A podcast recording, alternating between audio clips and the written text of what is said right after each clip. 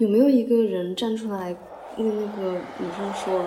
我看了你们说什么月下姑娘很漂亮，但不在我身旁的那个歌词，我觉得很恶心的。也没有人说这样的话呀，就是这个节目里面没有任何一个人站在女性市场上为女性说任何一句话。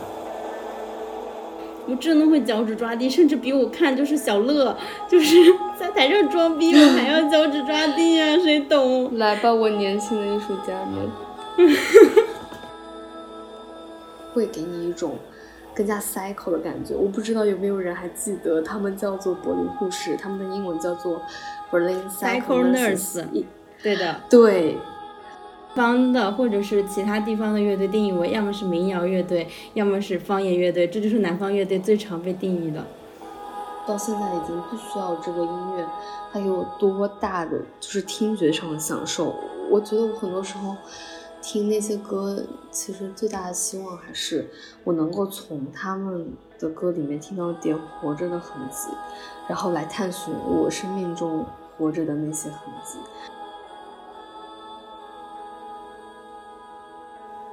Hello，大家好，欢迎来到新一期的气泡 Bubble，这是我们一期月下特辑。呃，这是为什么呢？因为狗毛从期待《月下三》的开播到如今非常的愤怒，忍不住的想要吐槽，由此诞生了这样一期节目。啊，会点开这期节目的人，相信大家都已经收看了前几天《月下三》，呃，浓墨重彩的在这个立秋之后，呃，按照惯例在立秋之后进行了一个上线的动作。那我们想要聊一聊，就是作为新一代的女性观众，我们为什么会对《月下三》有一些不满？然后我们在这个话题里面会首先声明一些原则，就是我们并不是企图以拉踩审美作为个人优越感的展示哈。然后这个节目里面我们探讨的也不是这个部分，我们会有一些很新颖的观点，请大家在后面收听。然后我们想聊一聊，我们作为一个普通乐迷在看这个节目的时候，为什么会？嗯，会有一些失望，对，虽然他只播了第一期，但是我确我个人确实是很想要赶紧的划掉。然后狗毛来说一下吧。但确实我可能从个人的角度来讲是有点失望的，因为月下它从第二季到第三季之间中间间隔了三年吧，差不多得有。如果第一季的时候开播。我觉得给大家的感觉还是很新奇、耳目一新的，然后包括来参加的乐队和节目制作组都有一种，就是有一种初生牛犊的感觉，所以大家有有一种很有冲劲，然后很有活力，都是真人的感觉。但是这个节目它越做越到现在第二季、第三季，就有一种。渐渐的，好像把乐队这个东西也变成了一个流水线产品的这样一个感觉。然后，当我在看到这期节目，尤其是第一集的时候，我觉得这个期望是非常非常大，然后失望也是非常非常大的。对的。然后在月下快要开播之前，狗毛就呃给我发了消息说：“哎呀哎呀，月下三要播了。”他说：“哎呀，好期待，就是超级市场个绝对纯洁。”然后呃，没想到第一期也没看到，但这不是最主要的。我觉得我的感觉也是，就是我在看的那一场，我们其实可以聊一下我们当时看的时候是什么感觉。我当时看的时候就是嗯。呃，我就是只能无法抑制住我自己想要快进的一种冲动，这个是第一个。然后第二个，我我的观感其实是有点像狗毛说的，就是刚开始时候其实是有点感动的，就是当马呃，我甚至能理解，就是他为什么要唱禁止，就是让大张伟唱禁止，或者是让那英来唱 Don't Break My Heart，他就是或者是让青裤子重新去唱他呃月下一的时候唱的那一首你要跳舞吗？其实他有一种。就是过去的那个东西重新回来，然后在这三年里面，甚至在马东刚开始讲那一段话的时候，呃，我当然是跟呃呃卡卡一起看的嘛，然后我们俩都是稍微有一些小感动的，就是觉得哎呀，确实这三年过得挺不好的，然后终于好像大家都过了一段比较难过的日子，然后月下三就是有一个好像想要冲刷掉你的这个东西的疲惫的一种感觉，但是到后面我就是。我看到第一个那个刘傲出来的时候，我就是有一些想要挠头，但是，嗯，后面就是对我的期待，就是我一开始提的很高，然后看看看看看看，然后看看看看看，然后我就，唉，在最后结束的时候，要不是那个 Nova Heart 的女主唱就是冯海宁，就是出来了一下，我就是感觉这这一期我也什么都没有记得，然后我就记得了一些油腻的老男人。哦，我同意，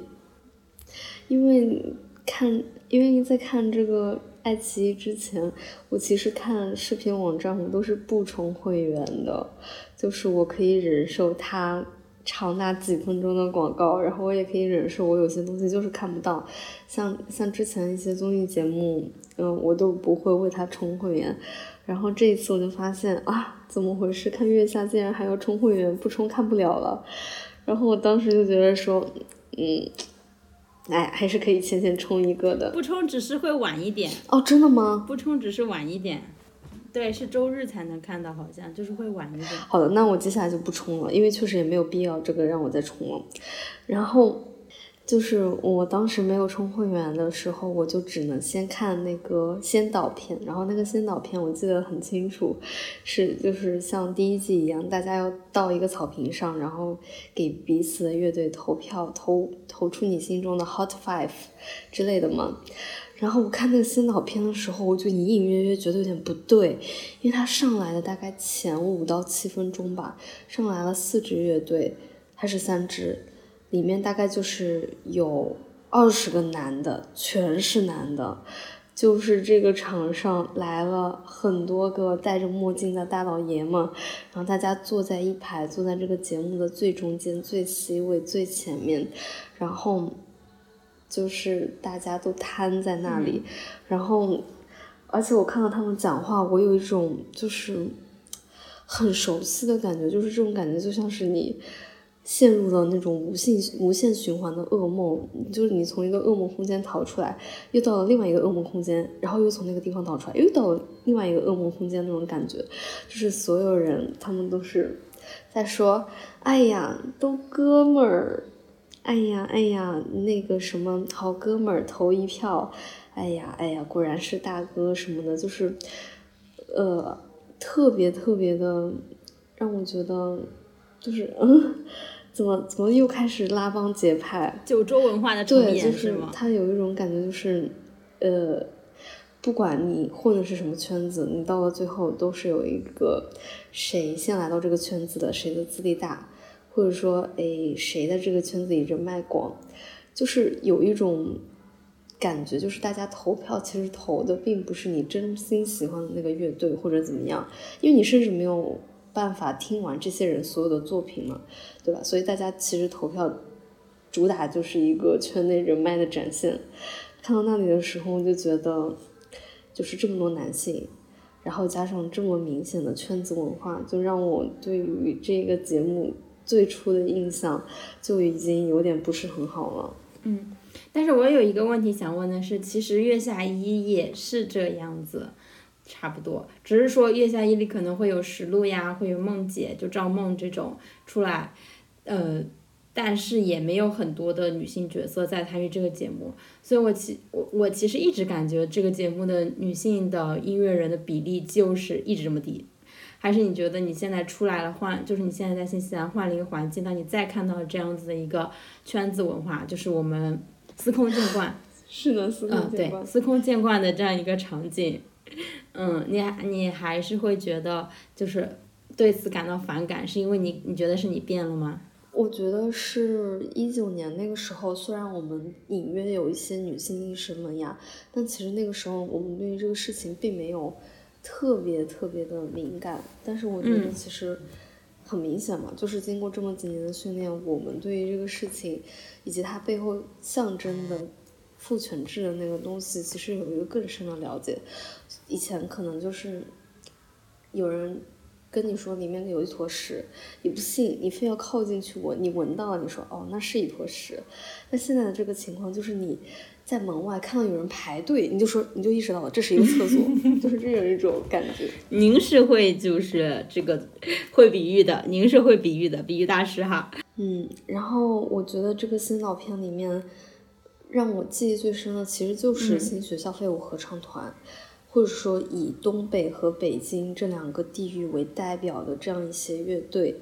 我我不知道这样说是不是合适，是不是有一点地域歧视？但是我觉得这个，呃，嗯，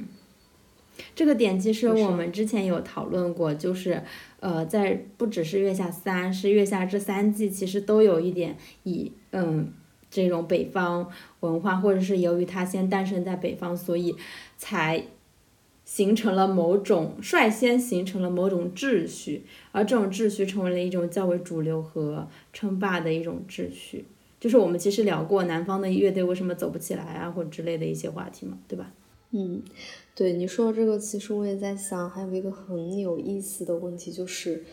你在市面上很难见到。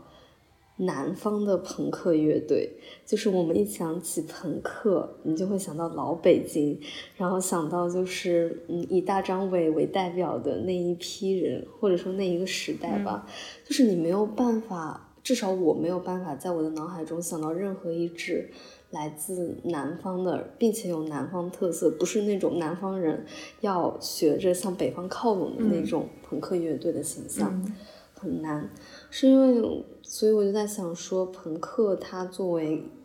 嗯，至少在中国，它是一个比较早期的摇滚乐的一种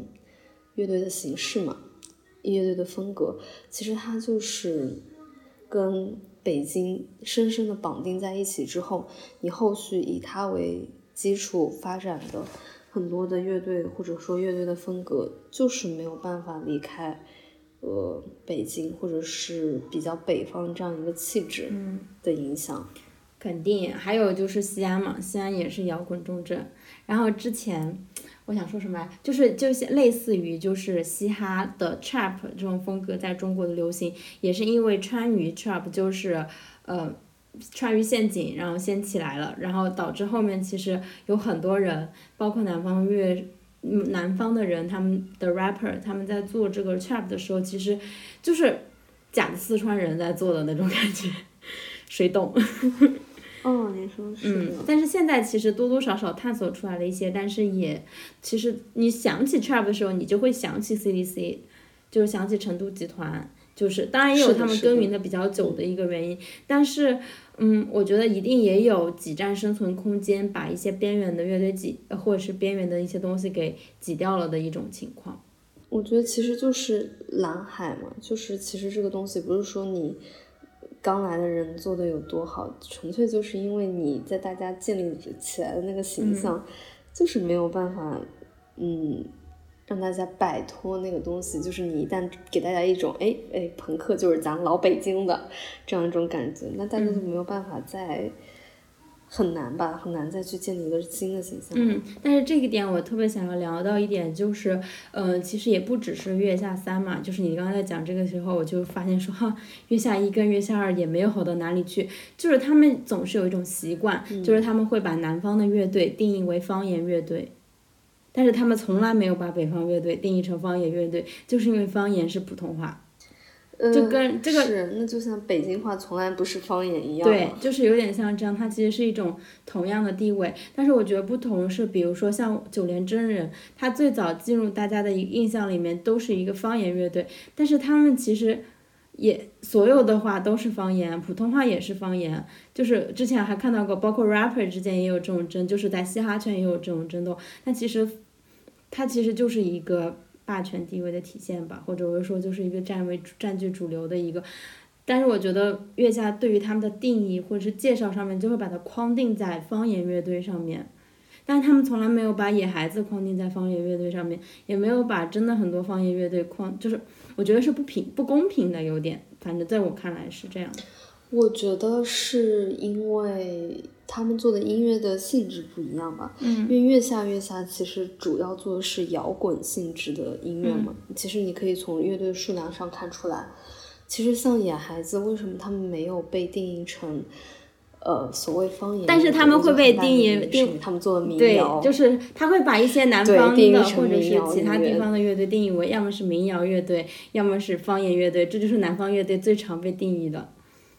甚至是。还有一个点就是，甚至是五条人，他其实贡献了《月下二》最先锋的一个现场，就是那个地球仪的那一场，还有他最后结尾，他最后结尾应该是一个实验音乐，但是他还是会被定义为是一个，呃，唱唱着庸庸俗流行乐的那种感觉的一个地方的民谣或者是摇滚乐队，他没有被定义成摇滚乐队，但他其实那一在《月下二》里的很多个现场其实都非常摇滚，就是。气质上的不同，就会误以为，哈哈，你不摇滚吧？就是有点像哈圈，你黑你黑怕吗？他就会说你摇滚吗？那种感觉。嗯，但是我觉得其实这个东西，当然你说从大框架上来说，肯定是虽然摇滚这个东西，我其实真的一直都觉得它好像有点伪命题，因为它一直都有一种你。如果你跟你的前辈做的一样，那你做的东西就不是摇滚乐的这样一种感觉。但是你一旦进入摇滚乐的圈子，却又不可避免的需要遵循某一种在摇滚乐内约定俗成的体制和规矩，就是摇滚乐里面让我觉得有一些，呃，就是它会有一些矛盾的点吧。所以你就会看到很多乐队，就是他们。有时候也是真的有点疑惑，就是这些来自北京的乐队构成了所谓摇滚乐的半壁江山，但是这些来自北京的乐队，他们其实是摇滚乐里面最容易出名的那一些乐队。就是如果你是一个方言乐队，你想要做的比。呃，做得好，做得出名，你就要比这些北京的乐队其实要付出更多的努力，因为你的受众可能就本来就没有那么广泛吧，包括你的资源也没有那么优厚。但实际上呢，就是它会出现一种比较，嗯，我觉得你懂我的意思，不用再多说。不要听众不懂啊。OK，我就我有一点不知道怎么解释这一种呃。但是在我们的世界里就是太多了，这样的风格重复的有点太多了，我真的有点听累了。反正，嗯嗯，我懂你的意思，但是，对嘛？因为这些乐队，他们对我来说，对我们来说是更加边缘的乐队，所以你其实对他们有更多的兴趣。就像这一次的月下，其实我感觉我大部分的乐队或多或少我都在上海的拼盘演出和巡演里面看到过，或者是听到过，呃，或多或少都是接触过吧。少数为数不多就是没有接触的几支乐队，我看了一下，其实我光从名字上来说，我只对那一支叫做呃瓦伊娜的乐队感兴趣，因为它很明显就是不是你所知的任何一种语言，它一定是一个比较边缘的，然后来不是来自北京或者东北的这样子一个乐队。我，我觉得我们现在扯的有点宽，我们先跳回去啊。我先问你第一个问题，就是，就是让你印象深刻的就是在你看完这一集之后，你印象最深的一个场景，或者是一个你很想吐槽的点是什么？我，我真的对新学校废物合唱团有很大的意见，就是在我因为我看了连续看了两遍月下嘛，然后我觉得我在看第二遍的时候就发现一个很有意思的点，就是。其实这个事情很小，第一个就是新学校废物合唱团，他们不是把其中一段歌词改了吗？就改成月下有好多姑娘，月下的姑娘啊，月下有很多漂亮的姑娘，可是都不在我身边。反正大歌词大意就是这么一个词吧。然后我就在那个瞬间，都是大家就是显而易见的，呃，应该是跟我有一同样的感觉，就是被恶心到了。但是我。继续往下看的时候，我就发现他们的吉他手还是贝斯手，我忘记了，就反正是弹琴的那个人。然后呢，他就跑的离第一排的观众特别的近，然后他就把那个琴俯下身去，然后在下就是一边弓着腰弹，然后一边就是把琴尽可能的靠近第一排的观众，当然就是很多观众都是女生嘛。就是我看那个场景，我就不由自主的想到了色情片里面的，就是他给我的第一种嗯直白的印象就是像胶一样，就是在我的印象里，他就特别像一个男的，握就是用手握着他的，然后喂给一个就是就是女生的那种感觉，然后那女生是跪在地上把他，因为我就很明显的发现，就是他们在台上那一种兴奋的感觉，好像是跟他们在性交里的那种感觉是一样的，以至于我看到他们最后就是弹了几下琴，然后大家就几个男的一起，梆，然后停一下，然后梆停一下，然后梆停一下，大概这样子四五下之后，就是终于结束那个瞬间，我就是有一种，嗯，天呐，这五个男的一起惊了的感觉，他们终于在这场音乐里面获得了高潮就那种很明显的感觉。然后我看到那个场景，就突然间明白说，你就可以想象，就是这些男的他为什么要做摇滚乐，为什么要成立乐队，就是如果你在。而且你看月下的舞台，包括其实其他的舞台设计也是一样，就是你在一个，你作为一个乐队，你在一个高高的台子上演奏音乐，然后下面的人几乎就是在你的脚下，然后需要仰着看你演出，就是它有一种来自呃，我觉得舞台建构也好，来自这种就是。歌曲的分发形式也好的那种权力结构，就是天然存在的那种性别与空是的间，，就是就是天然存在这种感觉，是的。然后包括呃，我觉得月下在舞台的设计上，就是那个他在拍摄的时候，不知道为什么他就特别喜欢拍一些漂亮的女性观众，嗯，对的，然后很很高兴的欢呼的样子，嗯。然后因为就是老是拍，尤其是有两个姑娘，然后就是拍她们，呃，伸起手，然后往上跳，然后欢呼的那个场景，是的，拍他们的腋下，我看到那个场景，我就第一个感觉就是好怪啊，就是为什么特意拍这样一个场景，这个镜头到底有什么意义是吧的？视角，我觉得可以说是有点嗯亏皮，真的，我也是，你说那个，其实我一开始还没有那么那么注意，因为他有的时候是那种转瞬即逝的那种小瞬间嘛。就是我一开始可能只是看到他说他拍了很多漂亮姑娘，而且是就会让你咯噔一下，就是他拍那些漂亮姑娘的时候，嗯，反正我是会这样啊。然后后面我就看了，就是小红书上有人就说，呃，给他取名叫腋下三，就是说他好像拍了大概有七个还是几个女孩的腋下，就是 why，就是这个我觉得就是某种隐性的厌女，或者是说他们享受着来自女性观众的一种崇拜，还是想说啊，我们听摇滚乐的都是美女呢，是就是有点像那种哈圈里面的那种哈男配美女，类似这种感觉，我也不懂。啊，就是好像来自女性的某种肯定。你知道，在这个时候，我、嗯我最近就老是想起芭比，我觉得芭比这是一部伟大的电影，我老是想起芭比，我就是在想到说，这个世界构建的很多意义秩序，可能都是像 Ken 那样的人，就是因为他找不到自我是谁，所以他才需要名和利，需要很多虚荣的东西，需要去建构出这样一个秩序，让他们在这个秩序里面得到证明。另一方的那种肯定，就是 Ken 会问 Who am I，就是我是谁？没有 Barbie 的凝视，我是谁？我觉得这些乐手也有一种就是就是这个果儿文化嘛，就是如果没有了这些女粉丝，那么他们是谁呢？是这种感觉。是的而且男粉丝真没啥消费力，啊说实话。而且那个刘骜他就是在采访里面说了一句话，他就说，呃，就是别人问他说你吃过最大的苦是什么？他说没有一夜成名。我当时听到那个东西之后，我真的冷笑了一下，因为其实我在我心里他的预想是没有睡到漂亮姑娘。就是我感觉这个答案是隐藏在他那个答案后面的，他只是没有把这个话说出来而已。但是说实话，就是月下的舞台也好，他们的歌曲以及他们歌词的改编，包括就是整一个东西的呈现，它都是显出了多位一体的这样子一个，可也可以说是古儿文化的这样子一个结构吧。而且其实，在那个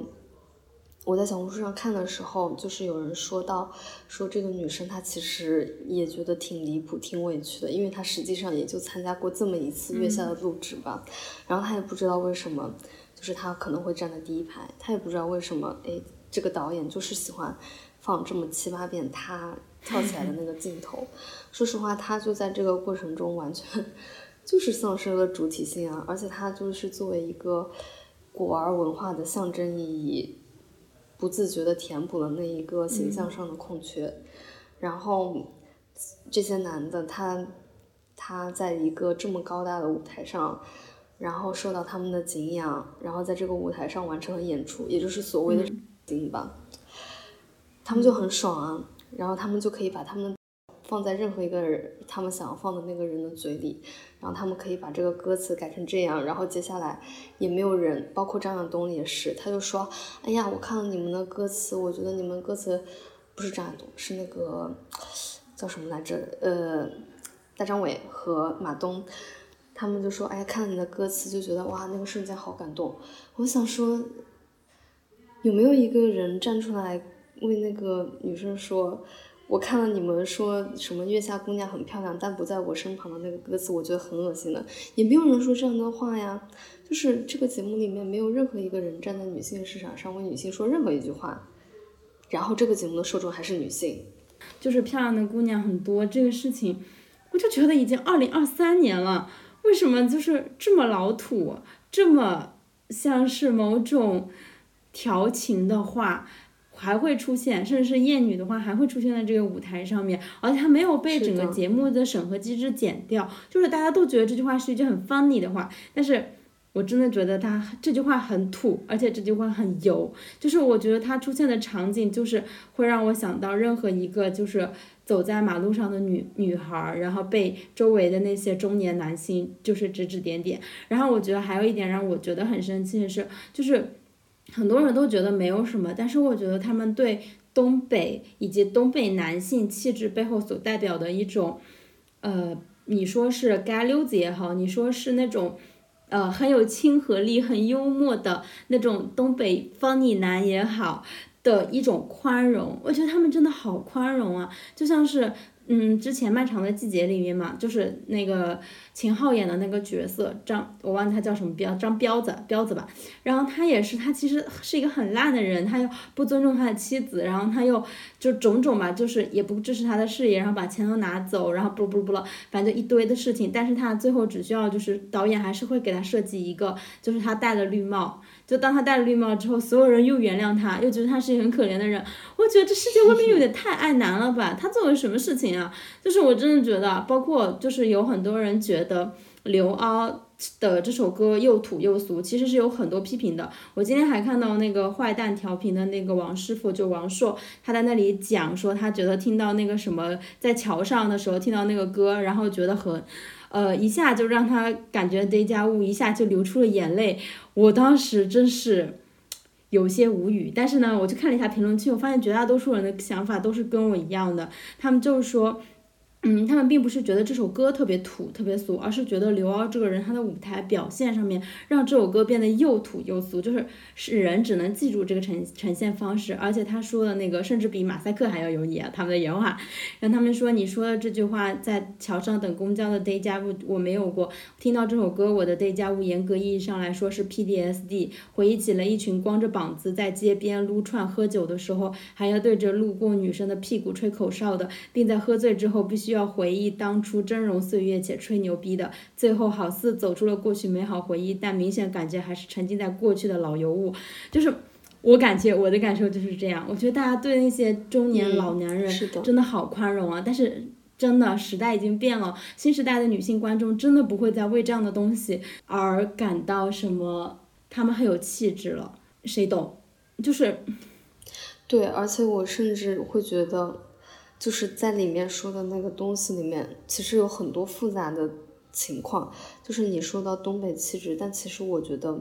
也不能说完全是东北气质吧。至少我觉得在第一期里面，二手玫瑰的表现，包括梁龙的表现，他让我觉得他是一个正常的人的那种感觉。就是他是一个东北乐队，但是他是一个正常的东北乐队。这个东西，我觉得你如果真的追溯起来，肯定就是。我觉得是以刘骜为代表的那一派油腻的乐队的作风，已经是长久让你感觉到不适，然后这种不适是逐步逐步积累的。然后我是觉得，甚至我觉得对他们的宽容，就是你提到对他们的宽容，其实我观察到是有两个面相。就是在第一期里面出现了两个乐队，一个是所谓的刘奥，就是他们是街溜子风格嘛，然后另外一个乐队跟他们完全相反，还去上了形体课，也就是柏林护士哈。我觉得就是嗯，因为你在一个摇滚的定义下，你是很难去定义一个人如此上进为舞台做努力是对还是不对，是好还是不好的。但是我是觉得，男的就是也太不容易被骂了吧？如果你说你放在一个摇滚的情况下，哎，你就当然是不应该去上摇你形体课了，因为你这就是迎合大家了呀。嗯，你应该被骂。但是呢，如果你就是上呃上一个摇滚节目，你这么不注重形象，你这么让人觉得油腻讨厌，那你肯定也是有点问题的。但是我觉得这两个极端之下都没有人被骂，就可能说明一个问题了，就是男的真的很容易不被骂耶。他们只要就是不要做的太过分，他们就永远不会被骂。我就这么觉得，我觉得就是像赵子健那种人。但是我能理解大家不骂子健，但是我不能理解，我不能理解，就是如果你的才华也没有到让我可以宽容你的话，我为什么要宽容你呀？谁懂？而且那首歌就是我觉得，当然也有人说他那个歌词就是把过去都忘了吧，其实是对过去三年的一种就是挥手嘛，它有一个这样的一个作用哈。但是呢，咱们也是觉得那首歌。也不是吧，对啊，那首歌也不是在那个背景下写出来的呀。而且说实话，他们选择这首歌作为开场的歌曲，也只是因为这首歌在他们的网易云上听众最高，然后最大家最喜欢，而且大家能够合唱起来这么一首歌。也就是说，其实也没有什么特别的。而且我到现在都没有搞懂他那个歌词，他那个歌的名字叫做《再见》。杰尼龟不是杰尼龟，再见，林尼尔，什么林？哦，再见，林尼尔。好，我不知道谁是林尼尔，但是我就记得之前是有一个风潮的，就是自从回春丹那首《艾米丽》火了之后，大家就开始纷纷的写，就是一个很具体的女孩的名字，然后包括我之前看了一个拼盘，是讲。叫什么来着？也是一个就是类似的乐队吧，反正大家都三十几岁，老大不小了，然后都是男的，然后唱到最后还把衣服脱了，然后在那里唱那一首，就是跟女孩他喜欢的女孩，他没有得到的女孩，他梦里一定要再见的女孩，这首歌一定是送给他的那首那个那个女孩，反正就是有这么一个人吧，当时也是刮起来这样子一个滚圈的风潮哈，所以我就是非常有理由怀疑这个新学校废物合唱团。他们也是当时是凑了一个热闹，然后写了这样一首歌，因为不然你很难解释这个名字里是谁啊。但是我觉得你说这个点就是不仅是这个时候，我感觉是一直以来就是这些男性，就是男性艺人没有女性好像真的写不出什么好东西。就你像马迪，他写的最经典的歌就是让大家就民谣圈子里超级多，什么 什么傲傲寒我们结婚，然后呃还有什么。还有那个宋冬野，宋冬野也有一首以人民董小姐，对，不仅是董小姐，后面他还有一首就是什么一个人去到海上的那个，就是那哦，嗯，他就莉莉娅，莉莉安，莉莉安，莉莉莉安，就是一直都有这种风潮，我感觉就是他们好像，嗯，但是你很少看到女性的音乐人，就是。写他们的伴侣吧，就是，对，而且写一个具体的伴侣。说实话，我除了那个亮亮，暂时还想不到是谁。对，然后还有那个谁，就是亮亮拍管啸天嘛，就是一种权力的拧转。但是我觉得他其实也没有反转的很彻底，就是大家去买这个书的时候，还是因为他是管啸天，就是才去，就是不知道怎么用语言来形容，大家会说就是这是管啸天的。很多相片，而不会觉得说这是亮亮的摄影作品，摄影懂我那种意思吗？是的，对对，就是会有这种感觉。但是我觉得，然后大家提起亮亮的时候，也是说是管啸天的女朋友这样子。当然也有他们之间出名度的问题，但是我感觉还是很很不对等的。嗯，我也会觉得说，就是其实也有另外一个问题，就是你如何去看待这段关系的？因为我觉得很多女性看待关系的时候，其实是更加。谨慎和审视的，就是当你对这个关系很谨慎的时候，其实有时候你把它暴露出来，你如何表述它，尤其是你要把它做成一个艺术作品的时候，其实是非常是很难以形容的。所以就是你老是看见一些男的有女的缪斯，对啊，哎，反正我也是觉得很烦，就是一种物化吧。简而言之，就是，就他就，然后这个人他就成一个从从一个具体的人变成了一个符号，而且这个东西在 rapper 界也是非常的，就在嘻哈啊，本人也是哈有一些混哈圈的，在哈圈里面也是非常的显著，就是他们会写一首情歌，但是我觉得哈圈真的是只多不少。嗯，但是哈圈有一个比较好的点，就是哈圈真的没有直接把他的妻子的名字，就是那种直接打成歌名的那种，你懂吗？他们最多就会在结尾的时候，这首歌是写给我的妻子，就像那个谁。李佳隆和王以太，还有不是李佳隆和那个艾热，其实都有在舞台上讲过说啊，这呃我写了这首歌之后，我就挽回了我的妻子，但它整体还是一个爱情作品。比如说艾热写那个乌云中，就是它是一首挽回他妻子的歌曲，它里面有很多真挚的情感，但是他没有把他妻子是一个什么样的人，你懂吗？就是变成一个符号，就是他只是表达了这一段情感，凝结成了一个作品，有点这种感觉，我就觉得。我、靠，哈人未未不是滚人未免有些过于自大了，真是扫射这些文艺男。可能是因为那个哈哈人暂时还没有就是发展到这个阶段哈，你再等几年看看。好 嘛好嘛，那你可以讲一讲啊，我说最让你脚趾抓地的一个场景。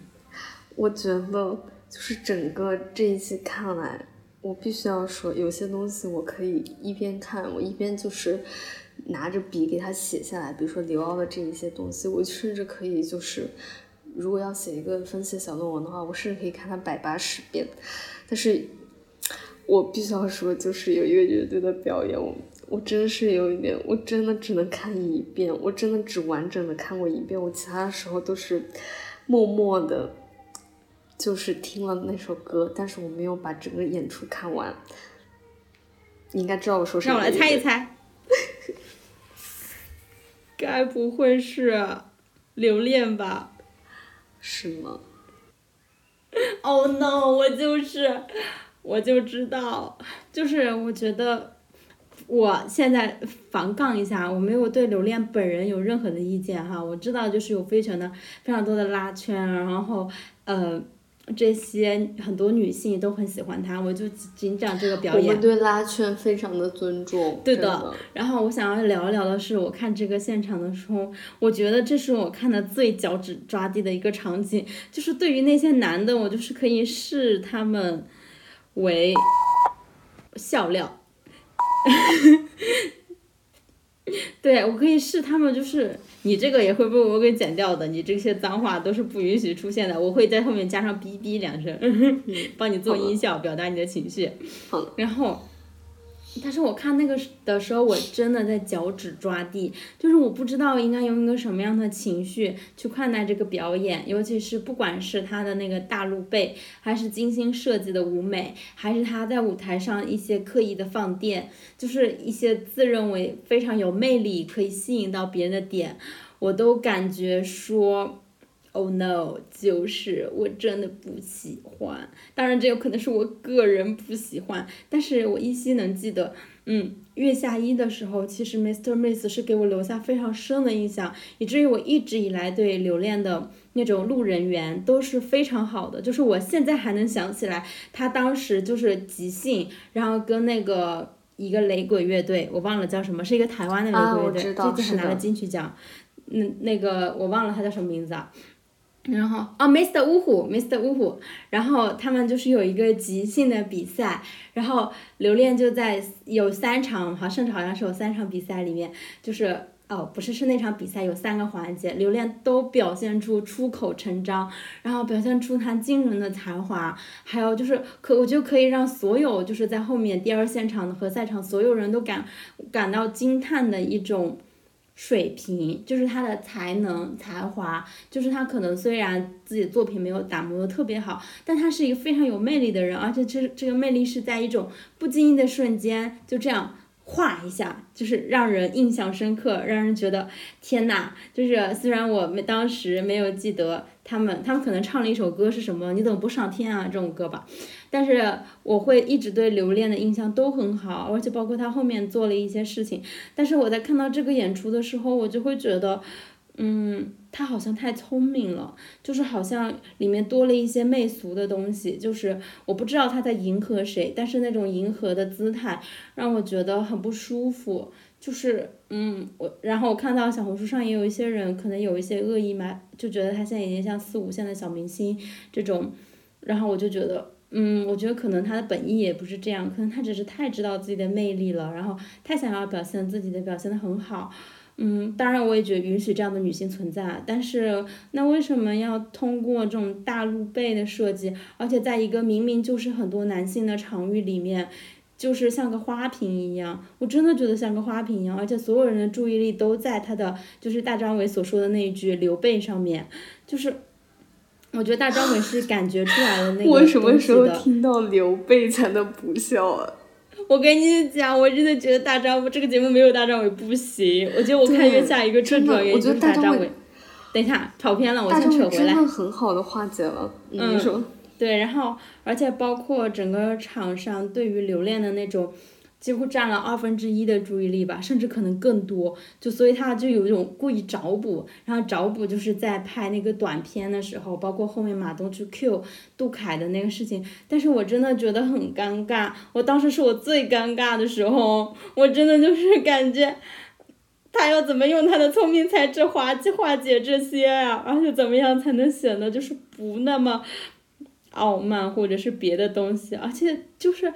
我受不了，反正我真的觉得我看月下，或者是大家看月下是，是有一些心照不宣的东西的。比如说我们喜欢那些真诚的瞬间，就是我记得我看月下一跟月下二的时候，有好几个瞬间，我的眼睛里面真的是泛着泪的。就是我现在还能想起来，就是彭磊唱花火的时候，就是所有人都觉得好像依稀能看到一些黄金时代的。呃，微光的那种感觉，然后我当时看那时候，我真的就是觉得非常感动。然后我当时看那个 Joy 赛和那个 Miu Miu，他们有一场合作赛，就是那种童真的声音加入到摇滚乐里面，然后让所有在场所有人的心都化掉的那个时候，我就是我们是会为这样的瞬间打动的，而不是在这个场上就是。我真的会脚趾抓地，甚至比我看就是小乐，就是 在台上装逼，我还要脚趾抓地呀，谁懂？来吧，我年轻的艺术家们。你能你在玩摇滚乐能不这么装逼吗？您？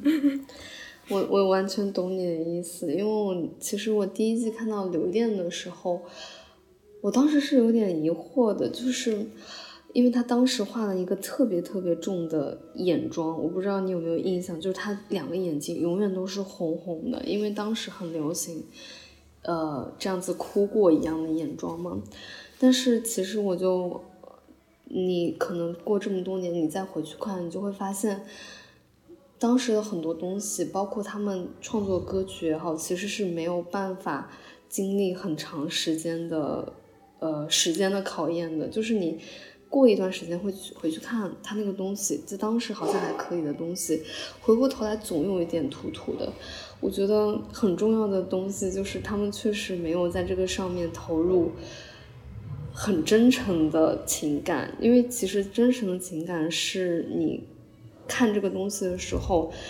你除去诶它的形式土不土之外，最重要最重要的东西了。但是留恋它。我我其实甚至不知道他去参加了浪姐，提升知名度这个事情对他来说是好事还是坏事，因为他他在采访里面说，他说他在浪姐学到了很多，可以很细心的去打磨一首歌曲，你可以加很多小的设计，但是我觉得我当时看那个设计，我就觉得说，有必要在每一个就是。蒙住眼睛，他有一句歌词是“蒙蒙住眼睛”嘛？他在每一句“蒙住眼睛”的那个歌词上面都增加一个动作，就是用手张开，然后把自己的眼睛捂住。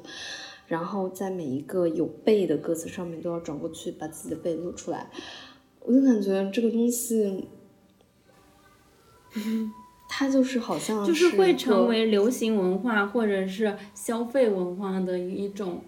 产品，而不是一个。艺术家人格，就是比如说我们为什么说我们会宽容子健，就是子健他真的能写出火车，当他写出火车的时候，他真的是投入了他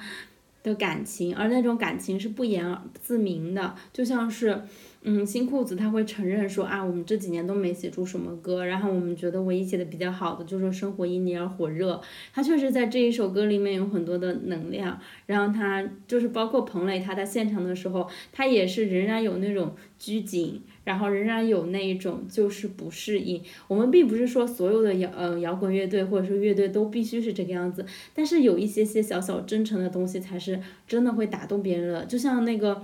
这一期里面那个韩潮就是，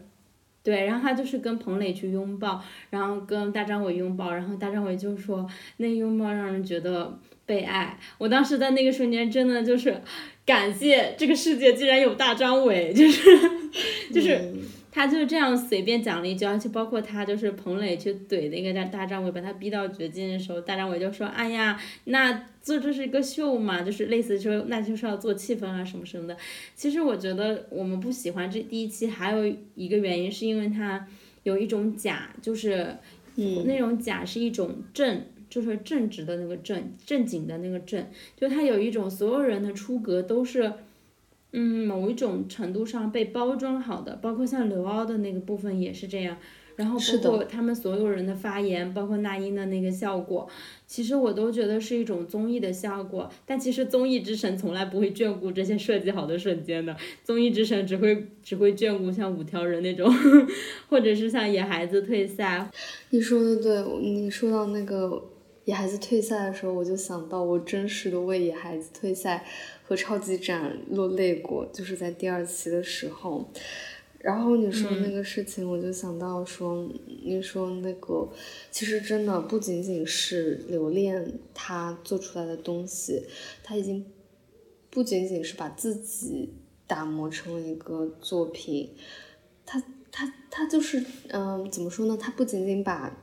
自己的作品打磨成一个作品，他更是把自己也打磨成一个作品。就是你可以看见这一个整个训练对于他人的改变的痕迹。然后，我觉得他是喜欢这种设计的，因为他觉得这个东西确实能够吸引到更多的粉丝，为他带来更多的流量嘛。但是我觉得，嗯，他在整个表现里面最正常的。最令我觉得他还是他的那个部分，是他在赛前采访，跟赛后采访那一部分，在他跟彭磊之间相互问，彭磊说你还在四 A 上班吗？然后这公平吗？嗯。然后他说世界本来就是不公平的，就是在那个瞬间，我又看到他很聪明、很狡黠，然后也不愿意去回击问题的正面，不去回答这些东西，但是就是用自己。一一两句很轻巧的四两拨千斤的这种感觉，把它化解的那一种，就是独属于留恋的那一种聪明但是不讨人厌的气质，但是不知道为什么他没有办法在呃节目里真的很好的对把握这个尺度。是的，包括你说整个节目都像是一个机器做出来的作品，我也有这样感觉。而且这样子感觉，甚至让我开始怀疑这个这个场域里的每一个人，每一个陌生的人。比如说，呃，马东，我会可能我马东和大张伟，我就会觉得说，OK，我看过他们之前的一些节目，我大概知道他们是什么样的人。但是你说说到韩潮，也就是胡笑春那个。乐队里的那个乐手，就是跟大张伟、跟彭磊拥抱的那个人的时候，嗯，其实我的第一个反应是想，我以为这个是节目组的设置，毕竟他就是怎么会有这么慢半拍，然后又有一点笨、有点拙的人，就这么恰好出现在这个舞台上呢？就是如果这整个节目都是一个机器做出来的东西，那这个瑕疵是不是也是这个机器有意而为之的呢？你就会有这样子一个怀疑。当你有这个怀疑的时候，你心里所有的觉得好玩的也东西也好，搞笑的东西也好，它就会变成一个虚假的情绪。那你的节目就做失败了，说实话。嗯，但是，但是我觉得就是韩潮那个是我后来有看到乐评人就写，他就说他们在那个后台碰到的时候，韩潮也抱了他，然后就在上台之前也和像彭磊和。大张伟那样深深的拥抱，所以我看到这时候，我才就是像你说的，我的那个怀疑的石头就放下来了。而且我觉得，但是我觉得我对虎啸春他们的印象还是蛮好的，就是没有很差。就是我觉得嗯，平三吧，应该是，他应该是叫平三吧，呃，就是那个兰，然后卡卡跟我说他是兰州人，就是他讲话的话话也是那种兰州口音，然后他整个人的长相也非常兰州，然后啊他在舞台上非常有礼貌，就他甚至能让我感受到有一点，呃，乐手嗯参加节目的一种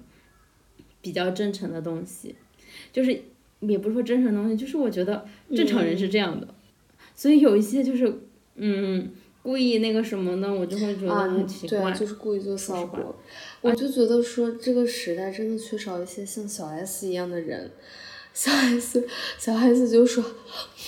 谁把我的 A 四枪拿来？”然后在那里就是闷抽烟。还有就是他们虽然请了那英，但是我觉得那英的存在也并没有起到他们原来想要的那种效果。但也有可能是因为种种。就是不能越轨的原因，就像今年的说唱巅峰二也是难看的一批，就是太难看了。就他甚至请来了顽童，但是很绝大多数的歌都要改词，就是审查的种种原因。然后大家好像每一个人就是烟呃私底下烟酒叶子什么什么都来，然后但是上了场之后就是变成了那种彬彬有礼五好青年。是的。啊，新时代就是小标兵。就是那种感觉，我就觉得，不知道，我觉得好好没意思，就是没有意思。嗯。而且这这第一场的几首歌，除了 Nova Heart 那个主唱的那首歌，让我觉得很，还有就是康斯坦，就是康斯坦是那个阿尼，就是他的那个主唱，他的那个眼睛，他经常能通过他的眼睛让我感觉到，他说这句话。就是他就是这么想的，而且结合我对弯弯艺人的一些就是了解，他们真的很爱讲很多话，然后非常真诚的表达这个东西，所以我就感觉说，除了这两个时刻，嗯，两首歌，我其他时候我都不理解，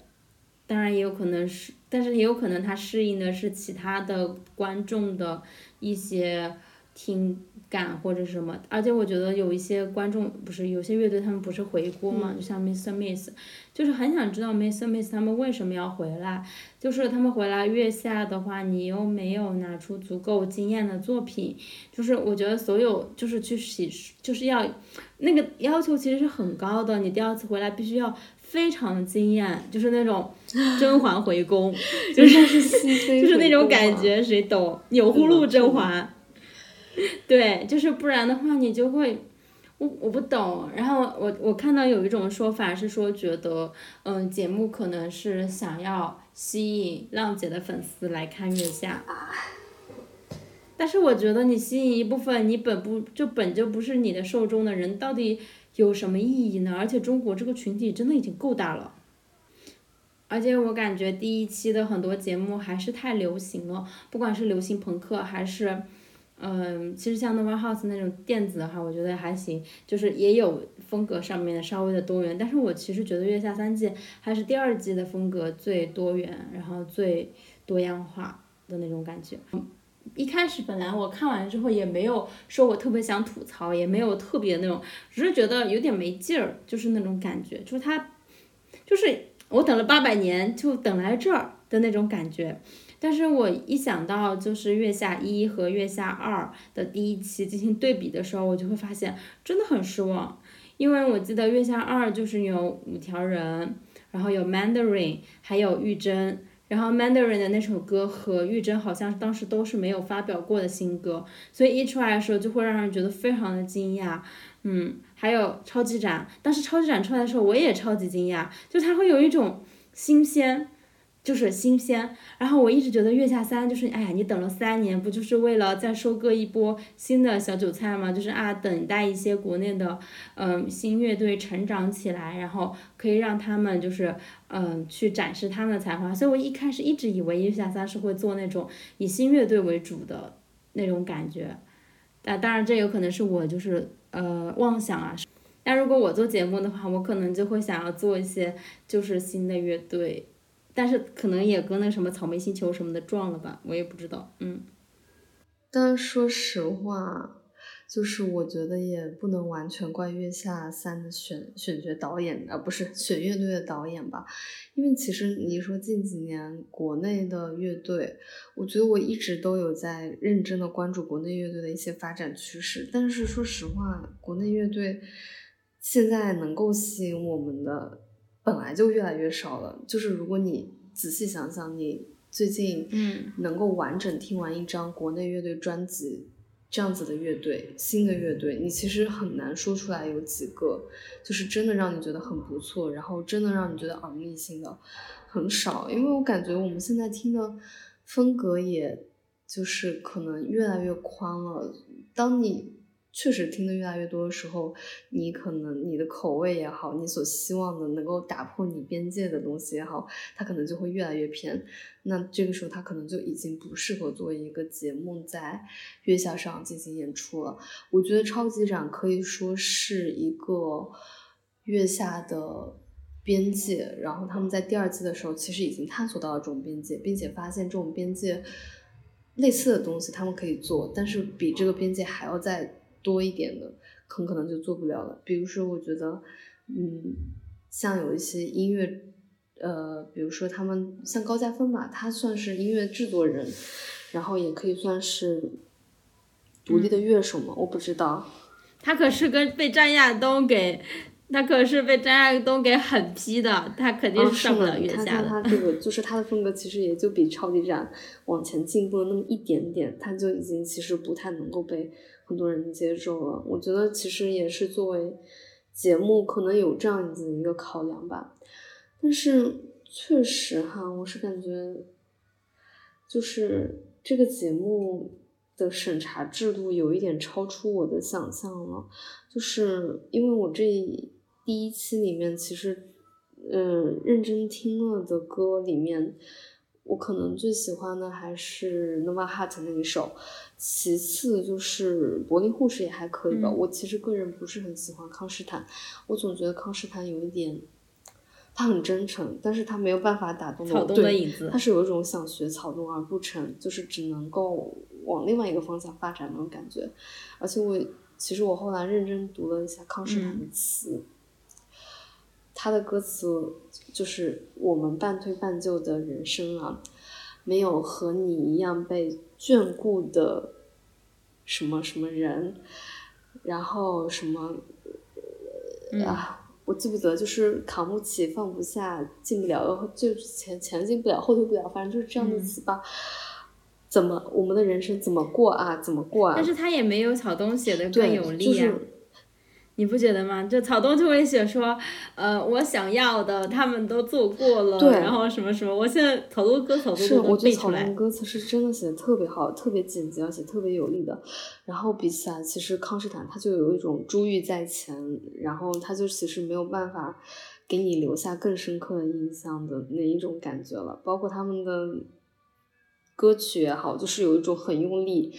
但是呢，也只能这样子的感觉，哎，确实是半推半就吧，也只能是这样说了。然后我看那个柏林护士的时候，这首歌，因为我当时觉得柏林护士那首歌很奇怪，我不知道你有没有觉得，就是第一个是他的表述很奇怪，他表述说他他是一个喜欢昆汀的电影、喜欢黑色幽默的人，然后呢，他后面描述的他的歌词的具体情节是一个父亲跟他的。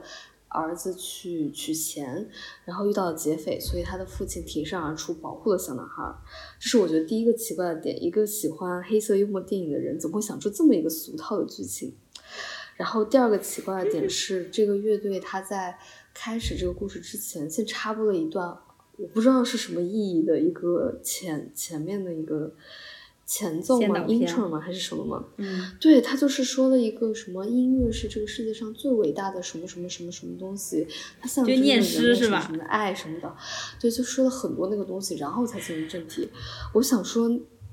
这两个之间有什么关系吗？不知道。然后我就当时就是去看了一下这首歌的原原调。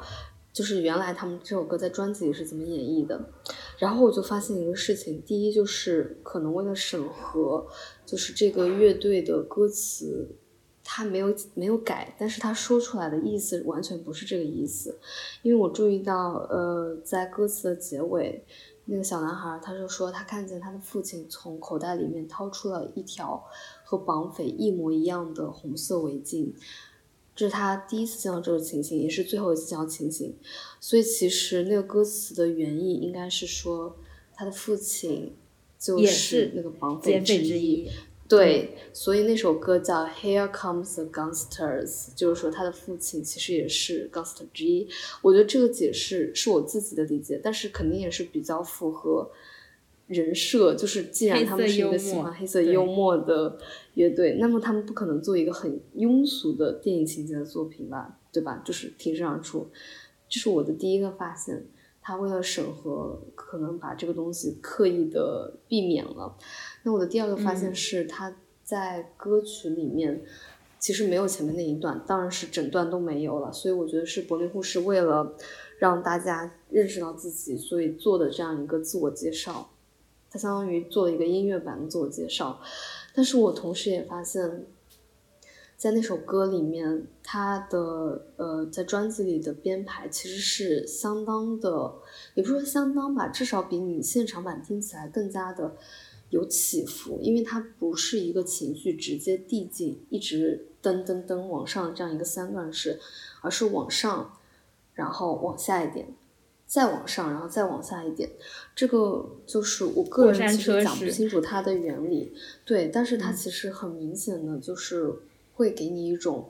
更加 cycle 的感觉。我不知道有没有人还记得，他们叫做柏林护士，他们的英文叫做 Berlin Cycle Nurse。对的，对，我记得。他们是一个 cycle 乐队，然后我觉得他们在月下的上的呈现，可能就是为了更加好的呃。就是获得一些票数，包括让现场更加的燃吧，所以他们就选择了一个，比如说喷火，然后比如说完全舍弃这种就是上下起伏的 cycle，比较 cycle 偏 cycle 的一些风格，而是选择了就是真的很摇滚，就是你上来就是老三件，然后要玩就哎哥几个玩个玩玩个猛的，然后一个一个把它叠加上去，就是变成那样一种感觉，就是它的 cycle 感。完全在月下的舞美和重新编排上消失了。就是说，其实它是按道理来说，它应该是一个风格跟大家都不太一样的乐队，但是它并就是在月下这个情况下，呃，无法避免的被同化成了一个老派的摇滚乐队的感觉。嗯。除了那一段意义不明的唱诗，然后还有很多人说他们是，呃，低配版的重塑雕像的权利，然后 就是在拉踩吧。但是我觉得他就是伯利护士，我经常就是在这之前，其实我没有看过这个乐队，然后但是我经常在各种音乐节就是看到过他们的名字，因为他们又是 B 嘛，然后就经常排在非常前面。嗯，是的，是的。对吧？这有一个柏林护士，但是我一直都对他没有什么太多兴趣，不知道为什么我对四个字的名字的乐队经常有一种没有太大的兴趣，有人懂吗？然后，当狗毛就是跟我讲完说，就是刚刚讲完说他们原来那个专辑里面是那样一个幽默的东西的时候，是那样一个偏 psycho 的风格的时候，你就我就会觉得，嗯，我能理解为什么有一些人喜欢他，或者是说他能够火起来，这东西是有原因的，就是那种感觉。就是，其实很多东西它都会有一个原因，就是，呃，某种特质，特属于这个乐队的特质，就是比如说，我记得我很多年以前，嗯，而且我觉得还有一个是，就是包括像康姆士这个乐队，永驻其实是一个非常有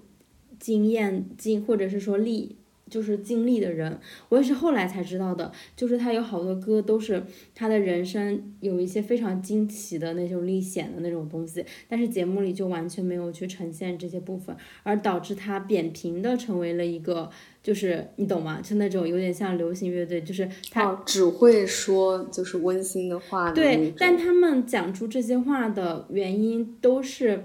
有一些东西的，包括像那个呃康斯坦的那个变化球，就是阿尼，很多乐评人，就是我看到有一篇乐评人讲了，他就说可能坐在上面的人都以为他是那种年轻人的无痛无病呻吟嘛，就是觉得康斯坦，但是康斯坦他们是他跟二二手玫瑰那个梁龙是差不多年纪的。啊，阿妮有四十四岁，梁龙四十六岁，就是我我如果有一点记错，但他们就是差不多这个年纪，但他肯定是一个已经经历过一些事情的，他的人生肯定是要么就是比如说某种政治问题，要么就是某种个人经历，或者是亲人逝去，或者是其他的那种很重要原因是的那种，真的是人生至暗时刻，他写了一首歌给自己，对吧？就是而不会就是他像现在呈现出一首就是。你觉得很扁平，你不知道他的声嘶力竭为何而来的那种感觉。但是你像那个，嗯，海龟，他之前唱那个 Where Are We Going 的时候，他其实就是一个，嗯，地震为背景的那种，他讲的东西就是，他讲出了那个东西背后一个具体的东西。因为所有这种很大的情感上的这种东西，它背后都是需要一个。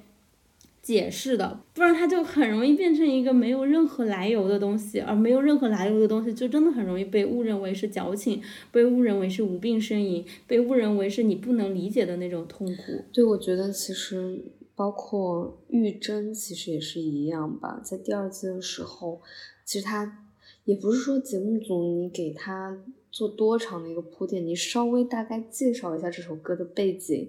我觉得远比你，比如说你介绍。哎，新学校废物合唱团是东北朋克，这个东西对我来说就是有意义的更多。因为说实话，我也没有看到任何东北朋克和北京朋克的不同之处啊。咱们也是不知道哈。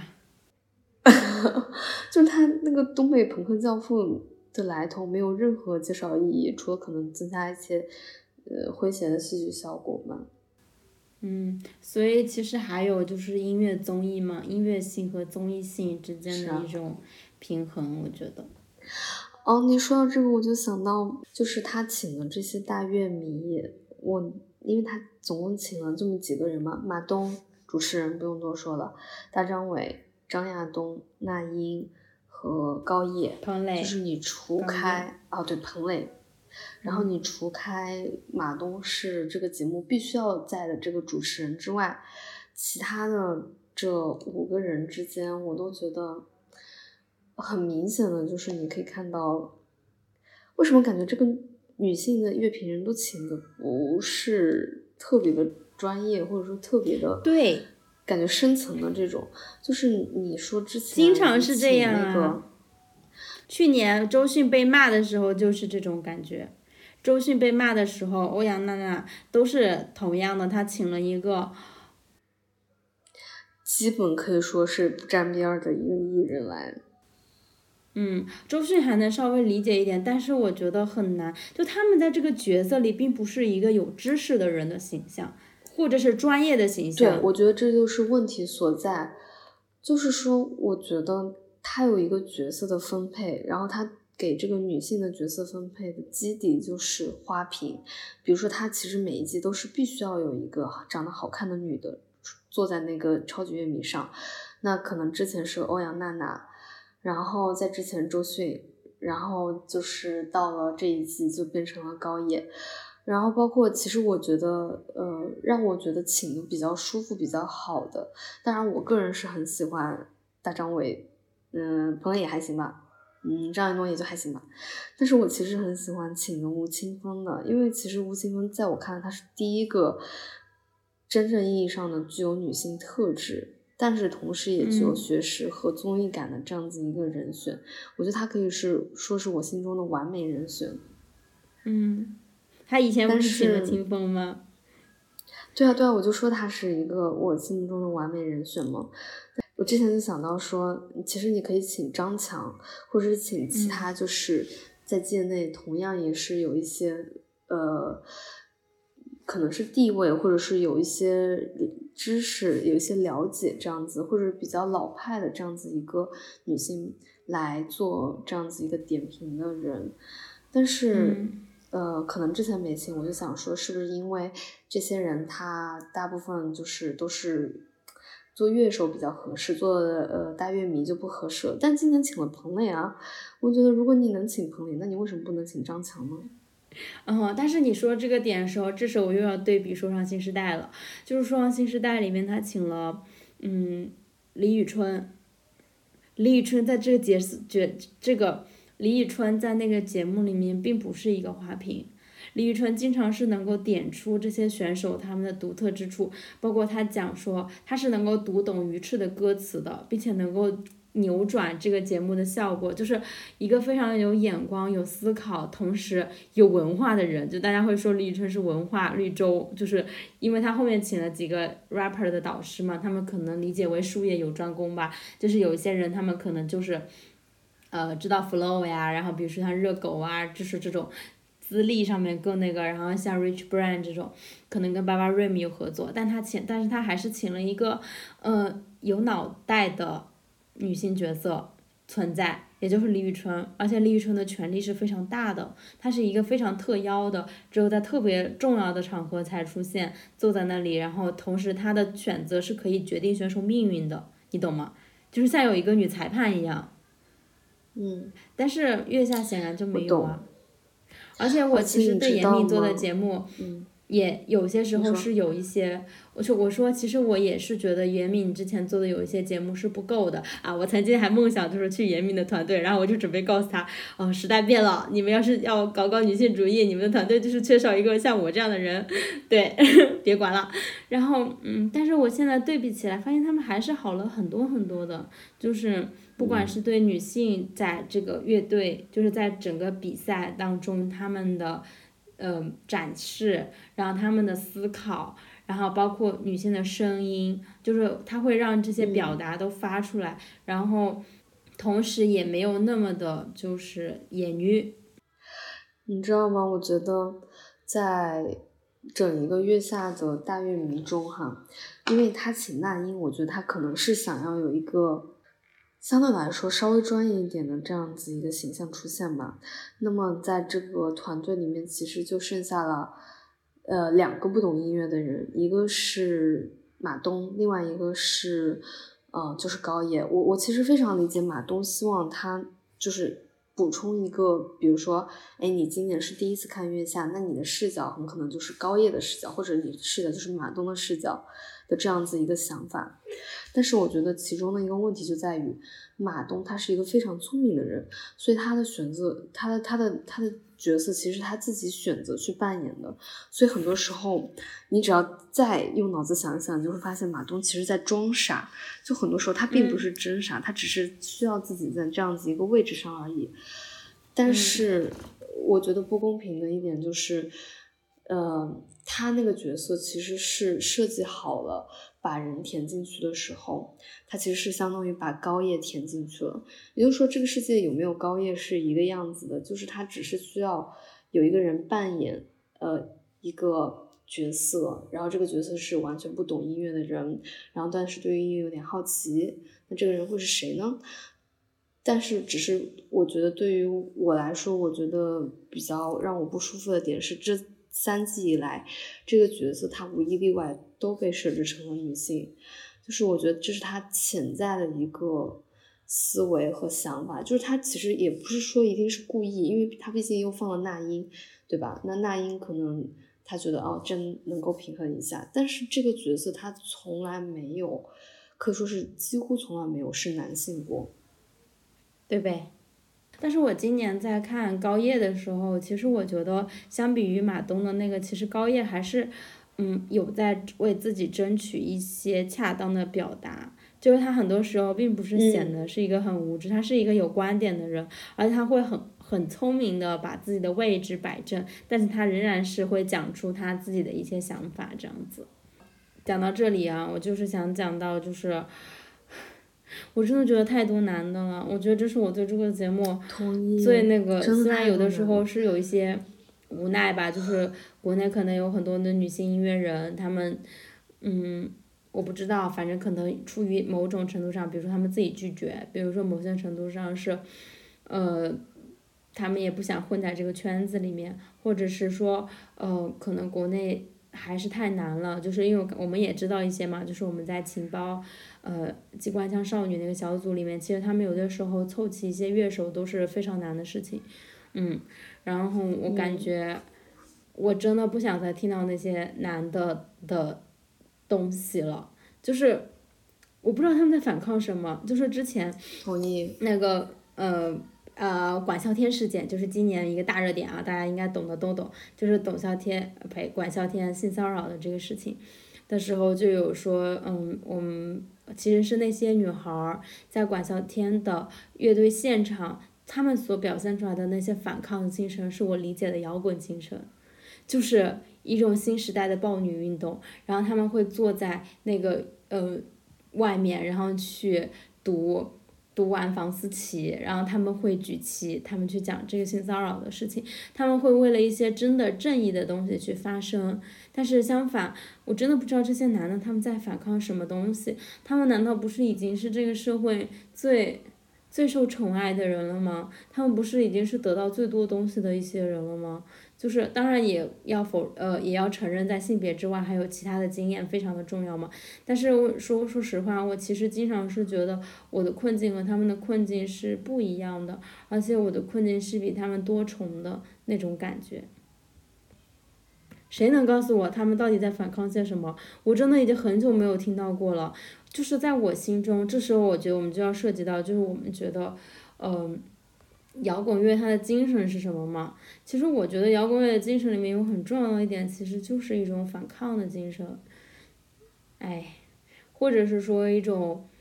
一种很很真的东西，就是哎呀，怎么感觉录着跟 hiphop 一样很 real 的那种东西？但是，反正在那些男性乐队的的歌曲里面，其实我并不能感受得到这些东西，反而是一些在女性的乐队或者女性的艺人他们的。那个东西里，我才能够感受到，就是反抗，然后感受到很新鲜的声音，嗯。是呢，我觉得可能摇滚乐它发展到后期，它的内核里的一些东西已经被消解了吧？不管你说消费主义也好，还是父权制也好，就是我觉得很多男的他们玩摇滚乐，除了有个人的利益目的之外，他们确实也只是想当更高级别的爹而已。嗯，那，因为我记得摇滚最早其实还有很多那种，就是在我回想就是过往黄金时代的摇滚乐的时候，它并不仅仅只是一种亚文化，我还能想到那些反战的，就是义演，就是那种演出，他们抗反抗，就是表达他们对于战争的不满，比如说他们对于呃。反殖民、反全球化的一种文化，他们也会站出来资助，然后很多时候摇滚明星他们也会表现得更有正义，然后更对社会的很多，呃危险的时候表现出更多的同理心，就是在我心中是有一颗金子一般的心的人，就是在我的心中最理想的情况下，他是某种程度上的理想主义，但是。我好像很难再在今天这个时代里面的很多人身上看到了，就是像野孩子那样，我就能在身上看到他们在反抗的东西，他们反抗那种异化，他们反抗被这种秩序所吸纳，他们反抗成为这个秀的某种程度上的一种组成部分，嗯，所以我我其实我不知道，所以我现在其实听摇滚乐就是听的越来越少了，嗯，除了我在疫情的时候猛听草东，猛听。毕竟咱们现在也是一个失业青年潮的一个时代哈，嗯，嗯，说到这个，我就想到我最近在听的一些，嗯，音乐人吧，包括国内的乐队，其实已经，我感觉我现在越来越少听那种成熟度高的，然后完成度很高的，就是制作很精良的 high hi-fi 的那种歌曲。我现在好像听的更多是一种。就是很粗糙的 low-fi 的一些专辑，就是我感觉我其实到现在已经不需要这个音乐它给我多大的就是听觉上的享受。我觉得我很多时候听那些歌，其实最大的希望还是我能够从他们的歌里面听到一点活着的痕迹，然后来探寻我生命中活着的那些痕迹。就是它其实，嗯。所以，我现在最近在听的很多，基本上都是女性主唱或者是女性乐手的歌了。我觉得我们在这个节目里呢，也是可以给大家推荐一些我们最近在听的一些，嗯，这样子的乐队。对，这就来到了我们的最后一个环节，就是在我们聊了这么多对于男性艺人的失望的时候，是时候让我们。我要为大家分享我们在这个世界挖到的一些小宝藏，也就是那些我们所期待的真正的咕嘟咕嘟的冒出能量泡泡的这些音乐，这些长出了新芽的，让你感觉到非常新鲜的血液。对，然后狗毛开始吧。对，我觉得第一个要推荐的就是我们大家都很爱的小王乐队啦。我还记得之前就是在小王乐队他们巡演的时候，嗯，前一个乐队的贝斯手还是吉他手，他穿了一件 T 恤，那 T 恤上面写着就是他只睡女 model，然后嗯，当时去听那个拼盘演出的很多人都是为了小王而去，所以有很多女孩儿，然后他们当时看到那件 T 恤之后，大家就觉得很恶心，然后就觉得嗯很难受。然后后来小王上台的时候，他们听说了这件事情，就和所有的女孩一起唱了一首歌，呃，然后来鼓励大家，就是在歌声里面消解到这种不愉快，然后消解到这种就是，嗯，你被父权，还有这种恶心的男的，就是被创的感觉。我记得他们唱的那首歌叫做，呃。